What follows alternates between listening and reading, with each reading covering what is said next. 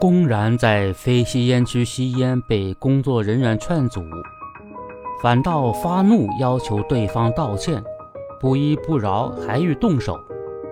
随后警察赶到，岂料这位直接躺倒在地，撒泼打滚。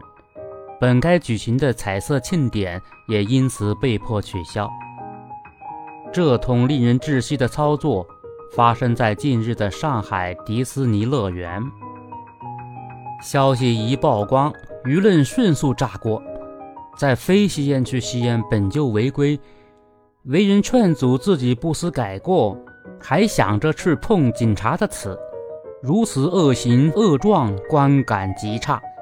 还影响了整个园区的活动安排，耽误了很多人的游园行程。无视园区规则规章，罔顾警察执法权威，给他人造成直接损失，这不仅是自私自利，更可能涉嫌违法。公共场所是人们共同工作活动的地方，维护相关秩序、遵守相关规则是公民应尽的义务。也体现着个体的素质高低。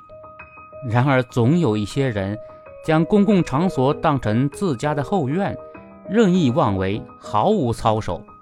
特别是在一些景区，还是有人自觉花钱买票就成了上帝，乱扔垃圾，摇花晃树。当管理服务者善意提醒，还觉得自己被冒犯了，为求息事宁人。以前不乏管理服务方退让一步，安抚了之，殊不知任其作妖，不仅将给景区运行管理平添莫大压力，也是对正常公共秩序的一种扰乱，是对其他游客乃至社会大众的冒犯。社会不欢迎巨婴，景区也不欢迎恶客。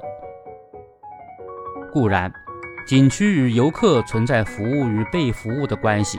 但这些都是建立在明确的规则之上，是即是，非即非。无论是服务者还是游览者，规则一致，人格平等。景区的服务不打折扣，游客也应当自觉约束言行。